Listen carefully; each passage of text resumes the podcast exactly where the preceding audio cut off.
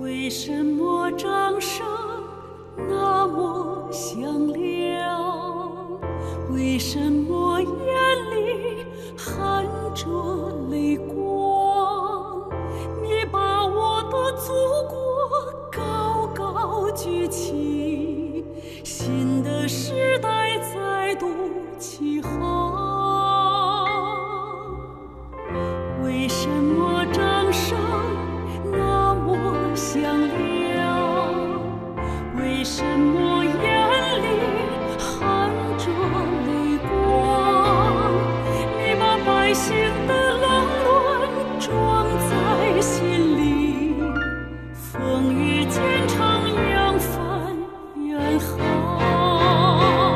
歌声当中，欢迎来到今天中午的文艺大家谈。各位亲爱的听友们，中午好，我是主持人小张。在美妙的歌声当中进入今天的节目，而今天我们也很荣幸的把这位歌唱者，我国著名的青年女高音歌唱家王莹请到了直播间。欢迎王莹来到我们的节目当中。小张你好，那么大家好。嗯，我们其实，在文艺大家谈当中是见过王莹的，嗯当然，她更多的时候出现在音乐会上、各种各样的演出上，就像我们刚才所听到的一样，嗯带来美妙的歌声。但是今天呢，我们把她请到节目里来，还不仅仅是因为音乐家的身份，是因为她作为著名的女高音歌唱家之外，还有一个身份。呃，我们也都介绍过啊，是解放军艺术学院的老师。但是呢，最近她的课堂好像不仅仅局限在解放军艺术学院，不仅仅局限在教那些声乐专业的学生。嗯最近呢，她的脚步已经走出了专业的音乐界，而面向了普通的老百姓，把声乐的教室呢带到了更加基层的一些地方，让更多基础的音乐教育工作者们可以得到专家级的指导。这就是他最近。投身的一项公益活动——公益名师声乐课堂，而不仅仅是王莹，他还拉着他的很多呃声乐界的一些朋友们一起参与到了这个公益事业当中来。先给大家介绍一下吧，声乐课堂是什么时候开始做的一件事情？嗯，今年是刚刚做完第二期，然后呃是在今年的九月吧做了第一期，哦，一七年的九月，对反响非常的好。然后呢，那个嗯、呃也是跟着根据大家的一种需求吧，因为我觉得现在这种声乐教育、这种艺术的这种普及非常有必要，因为这样的爱好者越来越多，因为通过一些嗯、各方面的这个元素来反映反馈到我这里啊，真的是想想求学，想知道这这些呃知识，这样的这个朋友们是越来越多了，所以我们也是嗯、为了满足满足很多声乐爱好者、声乐教育者的一些要求，所以我觉得这是一件非常有意义的事儿。嗯，起源于去年九月份的一次公益的尝试啊。对，那您参加的第一堂的公益名师声乐课嗯是在哪里？又是面向的哪一些呃接受这个声乐训练的普通人的呢？嗯，就是在北京，在嗯、顺年文化的一个大厅里面，我们在那个那个环境虽然就是嗯、不是说那个特别特别的大哈，但是当时的那种学术的氛围非常的热烈，嗯嗯，这氛围来的人也是非常的多，有的就是各个角落都坐着人，我们知道，其实有的嗯时候高手也在民间有不少哈。别对对对看有些人他不是从事这个呃声乐专业的，嗯不是职业的演唱者，但是呢，一亮相的时候还都有两把刷子。对，有好多人自己长期自己很喜欢，自己在呃不断的学习和练习。对，都有自己的一些演唱上的心得和感受。然后呢，在这个课堂上，因为我们有一个就是分成两个环节啊，然后呃，第一个环节呢就是名家就是讲授啊，然后有专门的学生啊，或者是即兴的学生来来那个现场做指导。然后呢，呃，第二个环节就是一个互动的环节，就是。来的这些个听众和学生啊，他们就是会提一些自己的问题呀、经常是每个专家在讲到这块儿的时候，根本就结束不了。如果不是呃我们的那个叶子主持人给打断的话，哈，真的就是结束不了。大家这问题就特别多。对啊，因为毕竟很多像我相信参与这种公益课程的朋友们，他们是因为对艺术有热爱，再加上自己平时有练习的，对，但是有一个职业的，而且是大师课级别的老师来做指导的机会，对他们来说是很珍贵的。对，特别珍贵。那不像嗯可能音乐院校啊，老师有的时候还得严格一点儿啊，你还课的时候，你上一次做的怎么怎么样了，技术上有没有提升，有没有弥补自己的问题。其实普通的爱好者们嗯很难得一下子接触到像王莹这样。啊，著名的女高音歌唱家呀，而且是从事音乐教育这么多年的一个职业的一个指导。嗯。呃，哎，我不知道在公益课的这个第一个现场，你所看到的最小的学生和最大的学生，嗯他们大概最多大年龄大的学生有七十多岁的，然后最小的学生有来的就是那种十几岁的吧，就是要面临着编声啊，想让老师给听一下。所以有小朋友真的是不同年龄层、不同的专业，嗯，就是职业的嗯他们身上可能要寻求答案的问题是差异特别大的，嗯，不太是的会，像在这个音乐学院里常规遇到的专业的学生那样。对，因为在音乐学院里，他是还是一个在一个声乐培训的最佳的黄金年龄，是吧？然后呢，呃，有过一些基础的专业的一些培训的这样的、呃、学生对这样的学生，他给他们传授这个声乐课堂的时候，可和面向不同年龄层、不同专业的、不同职业的这样的一些个学生来讲，是非常非常不一样的。嗯，这种不一样，其实也给老师带来了一些挑战。我们先来听一点点课堂片段。嗯，王英老师曾经在上课的时候讲过这个脖子长短啊和音域的问题，哎，这个还挺有意思。这个脖子越长呢，它的这个声带就是比较长，它的乐器就比较长。你看，我来比比喻一个小提琴，哎，它的这个把是这么小，它出来的音色就是很很悠扬啊，很纤细，线条感很足，是吧？好，那再大一个号，中提琴，它的色彩就又更更浓一点了，对吧？好，大提琴又又加个更字儿，更悠扬、深厚啊，隆重。好，那大贝斯它就就是大家就都知道了，嗡嗡嗡，它就是做这个贝斯低音的这个感。就是这个脖子越长的人呢，他的声带越长，他的色彩会越浓厚啊。呃，脖子短的人通常都是高声部啊，男高音。对他这个这个乐器就是就是非常的那个很很短，但并不是说，我觉得就是不同的色彩，它有不同色彩的魅力，不同色不同的声部，它也有它的声部的魅力。哎，这我还是第一次听到这样的嗯说法，然后就情不自禁的自己摸了一下我的脖子，好像不是很长、啊。这个也是一个普遍性，但不是绝对，什么都不是绝对的，也有就是个别的那种呃脖子那个比较短，但是它的声带却比较长的也有啊。这我只是说的一种普遍，就像跟那个人其实他。我们搞声乐的人，乐器就在自己的身上，我们自身的就是一个乐器。对，搞但器乐人特别羡慕搞声乐的，走哪儿不用单独为自己的这个 乐器再买行李 额呀，或者搬一些大。对，其实我就想让大家，呃，因为当时的时候是有一个学生他提这个问题，所以我就讲了这个，就像提琴一样，小提琴、中提琴、大提琴啊，贝斯，它的大小决定了它的色彩，嗯，嗯和它的声区。这是在公益的课堂上讲的，还是面向专业的学生呢？公益课堂上，因为他们有人提问说，说我这脖子特别长，有的说条件比较好啊什么的，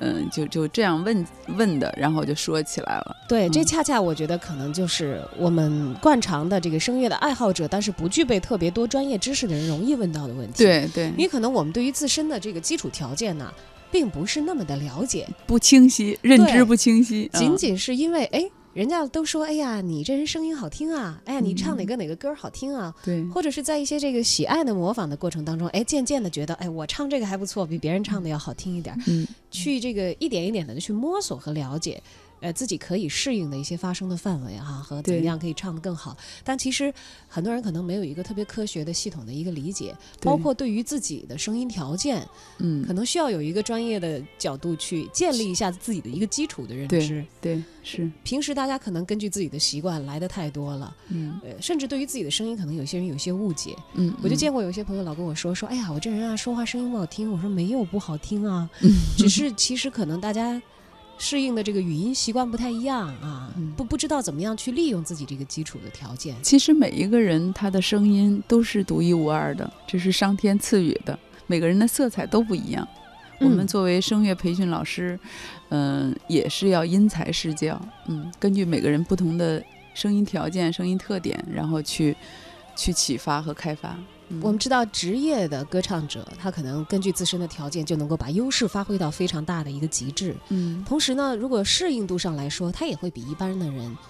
呃，要广一些，至少会知道运用一些科学的技术手段来实现音色上的一些变化。当然，可能无法突破本来的这个条件的限制啊，但是我觉得这个变化的幅度也会比普通人大很多。而王英老师也在他的声乐公开课上跟我们支过招，讲过如何唱歌唱得像一个少女。我觉得那些有宽音大嗓基础条件的朋友，尤其是女性朋友啊，在遇到需要唱歌唱得像的一个少女的时候，哎，是不是可以借鉴一下这个经验？他给士兵带来少女的温馨，一定要是很内涵、很很羞涩的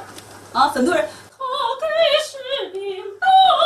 来了少女的温馨。就是声音，啊，哎，我就觉得这个少女不羞涩，脸皮有点厚。他给士兵带来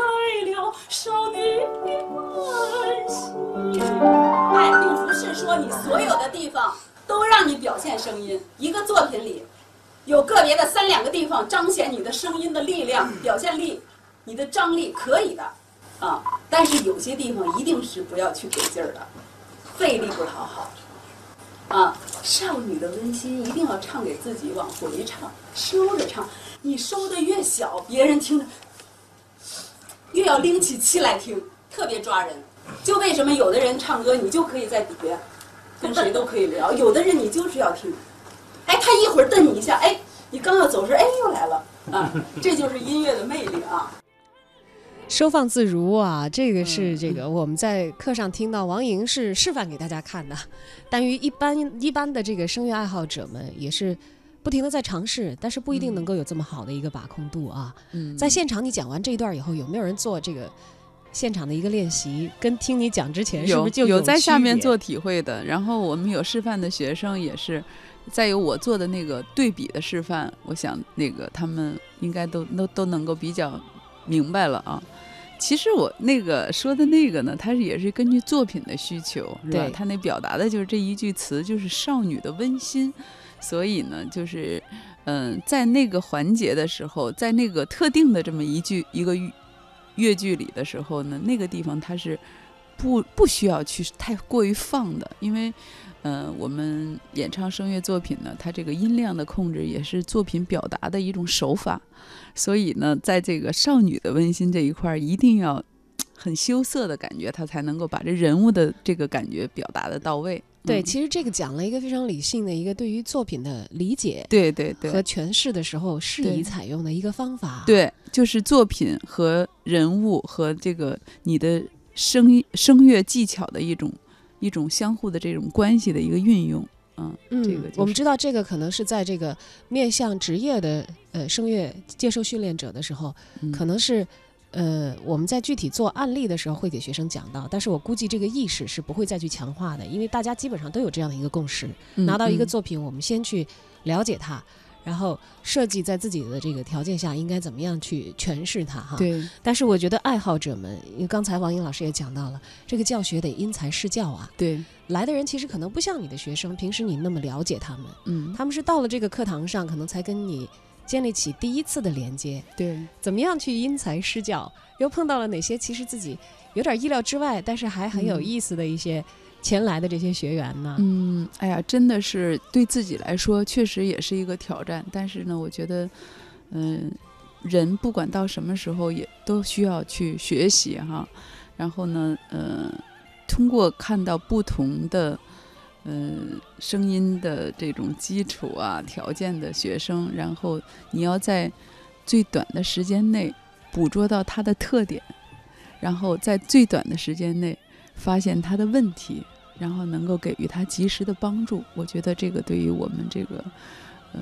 公益课堂，我觉得是首先要给这个来求知的学生给他们的一些东西。嗯这个这个就是对导师也是一种检验。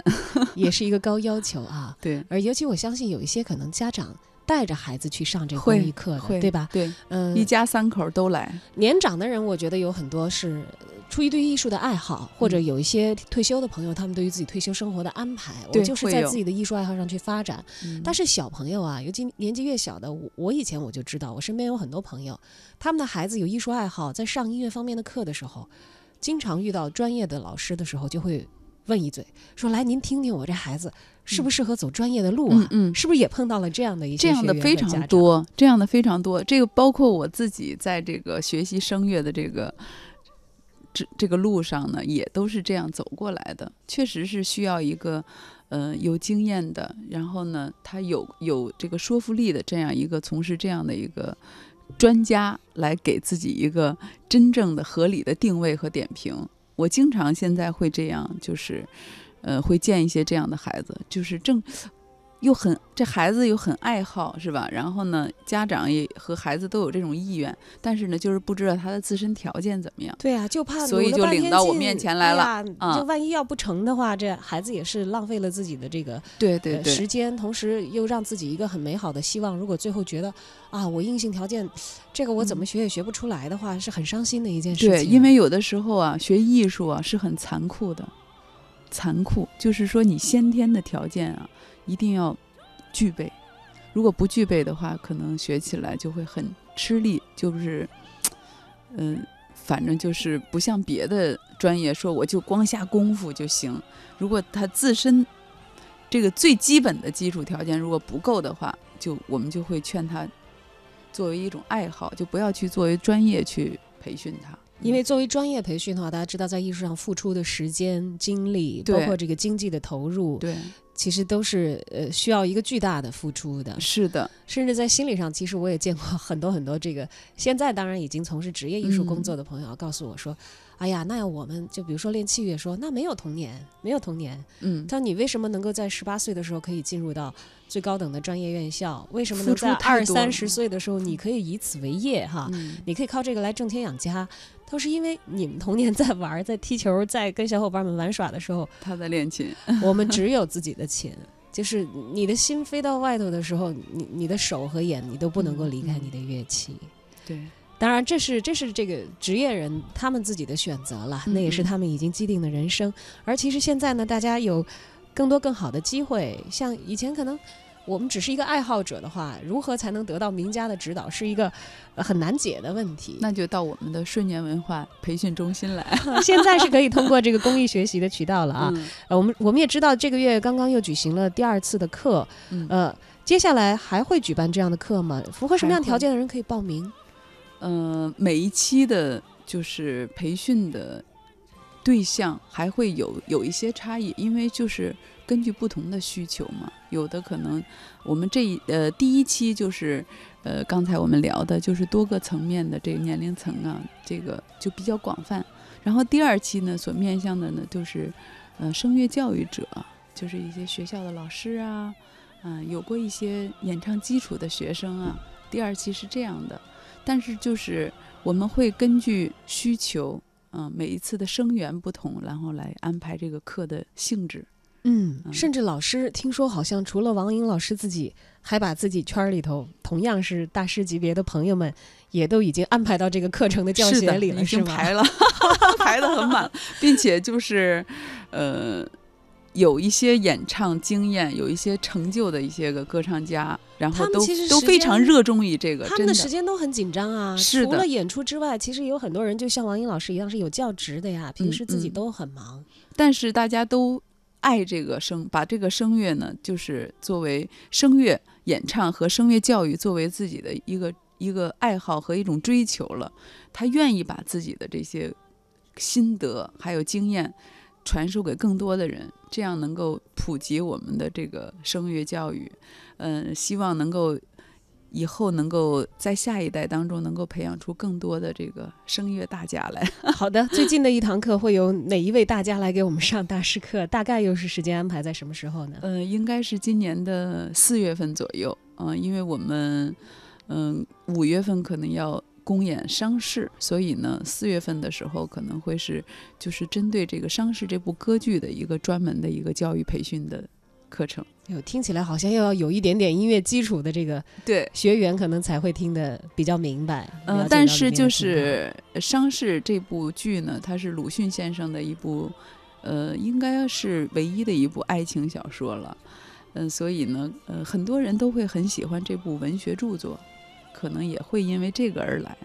改成歌剧，哎，这嗯难度也是很大的呀。对，它是施光南先生的一部非常成功的一部歌剧创作，嗯很经典。接下来的话，在演出计划正式开始之前，还有时间空档的时候，我们为大家带来，呃，公益的名师声乐课堂，嗯接着就要